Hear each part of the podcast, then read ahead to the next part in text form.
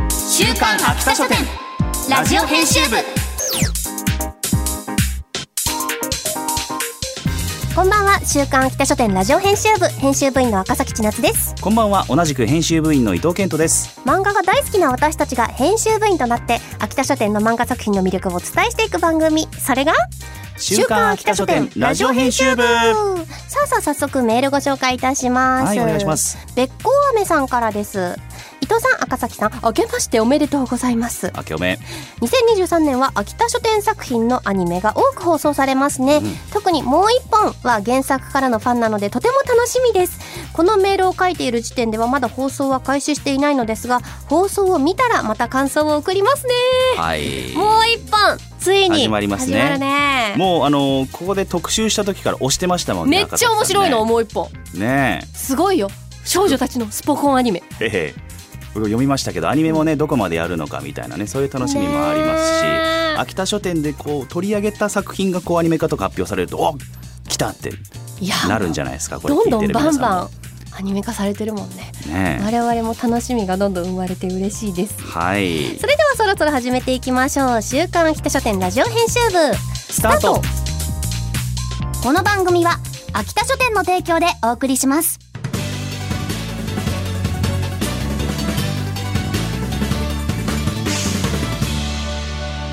週刊秋田書店ラジオ編集部週刊秋田書店編集部会議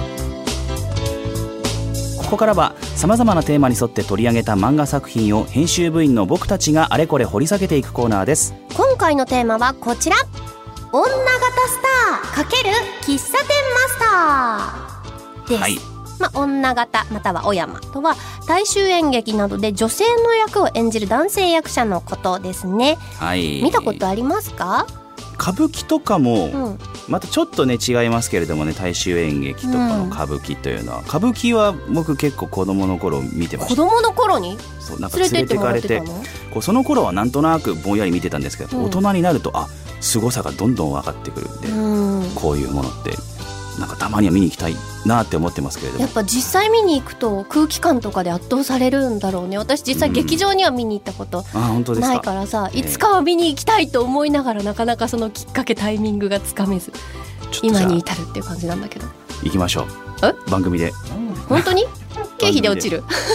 えその経費はね高そう確実に我々的には絶対経費にはなる大衆演劇とかとはまたちょっと歌舞伎は違うかもしれないですけどいろんなものを見てみたいなとはいいうふうには思っております、さあそんなちょっと非日常というかあの普段そんな日常生活の中には、えー触れることは少ない世界かもしれませんけれども今回「女型スター×喫茶店マスター」というテーマで取り上げるのは「エレガンスイブ」で好評連載中の山本小山です作者相田薫先生妻と子を亡くし一人で純喫茶を営んでいる光一はある日家出中だという謎の美少年と出会うその正体は世間から行方をくらましている大衆演劇の女型スター猿之助だった東京は蔵前の純喫茶を舞台に欠けた心を補い合う男2人の同居生活が始まる逃げる男と亡くした男が新しい幸せを紡ぐバディコメディコミックス第1巻があさって1月16日に発売ですはいはい泣きましたちょっといい話しすぎてというかなんかお互いの過去の忘れ物みたいなのをさ、ええこう取りに行くエピソードみたいなのそうですねあるじゃない、えーあそこでちょっと私もうダメですねこういう話はそうなんです僕もあのー読むまでそんな漫画だと思ってなくて、うん何気なくカフェで読み始めたんですけど途中からこうあやややばいやばいってなってきてそうなんだよね周りの目を気にしながら、えーこうあくびをするふりして涙をコーヒーが目に染みたのかなそう周りの人に心配させまいというそういうことをねやりながら読んでました。そうマスターがね妻とこう亡くしてるからちょっとそはのい子供との思い出をこの猿之助君とちょっとこう重ねてみたいなうん部分があったりしてその辺すごい私は心に刺さってしまいました。ちょっとそのご飯をこううん作る気力が、こうなくしてしまっているというか、うんお店もやっているんですけどそろそろお店を畳もうかなという時に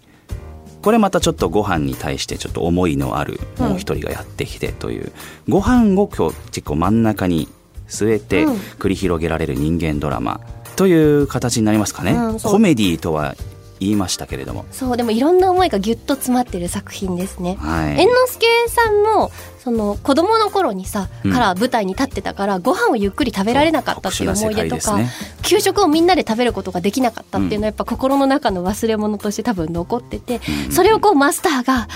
ちょっと取り戻させてくれるそうでみすねたいな部分があったりして一貫だとねちょっと揚げパンをうんじゃあ作ってみようかとか、みんな食べたことあるじゃないですか多分揚げパンって給食とかに出て、でもなんかみんな食べたことがあるよねっていうものを食べていないうん、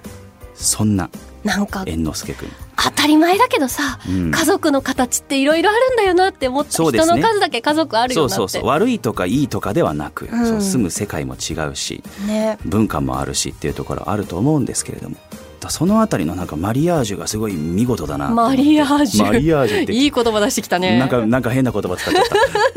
マリそうアなんーかジでもュですなよんかあ一見つながんのかなこのうん2人の世界って思ったら、そうだねこう山い王うと混大ざ山りだもん方をするんだっていうのがそうでもちょっとハラハラする部分もあるよねはいこの小山の猿之助くんは飛び出してそうなんマでスすよターのところに転がり込んできちゃってるからちょっと親の問題家の問題ねえあるわけですよとか一般にバレたらどうするそのうでみたいすなおよ客さんと高か一にマスター的にはだってさ普通にかくまってるわけじゃなくてまだ15歳ですからね年齢を詐称してるからね猿之助くんがね23歳ですそうそうそうそうそうそう15歳の男の子を普通に家にかくまう他人っていう、そういうハラハラもねありますけれども、はいはいどうなっていくんでしょうかなんねそう心がちょっとほっとあったかくなるような作品です、一巻は猿之助くんのお父さんがカフェに来るところで終わっております。なっちゃうさあどうなるんでしょう。さあ先の展開気になりますけれども、はい今回ご紹介した山尾と小山のコミックス第1巻を抽選で2名様にプレゼントいたしますまた作品の試し読みや私たちが漫画の一コマを演じている今週の一コマなど詳しくは番組公式ツイッターをご覧くださいそして山本小山も連載中の月刊エレガンスイブ2月号は祝画業50周年の大谷博子先生の表紙が目印です。翔子の事件簿シリーズスペシャルカレンダー、名作セレクション小冊子と豪華付録付きで好評発売中。ぜひチェックしてください。以上週刊秋田書店編集部会議でした週刊秋田書店ラジオ編集部エンディングです次回は発酵食でほっこり幸せというテーマで月刊フォーミセスで好評連載中のどうぞご自由に久美子の発酵暮らしをご紹介しますお楽しみに番組では作品の感想や見どころなど非常勤編集部員ことリスナーのあなたからのお便りもお待ちしていますメールアドレスは秋田アットマーク JOQR.net akita アットマーク JOQR.net までお気軽にお寄せくださいまたこの番組のアーカイブがポッドキャスト QR その他各ポッドキャスト配信サービスにてお聞きいただけますこちらも詳しくは番組ツイッターをご確認くださいそれではお時間になりました週刊秋田書店ラジオ編集部お相手は赤崎千夏と伊藤健人でしたまた来週この時間にお会いしましょうバイバイこの番組は秋田書店の提供でお送りしました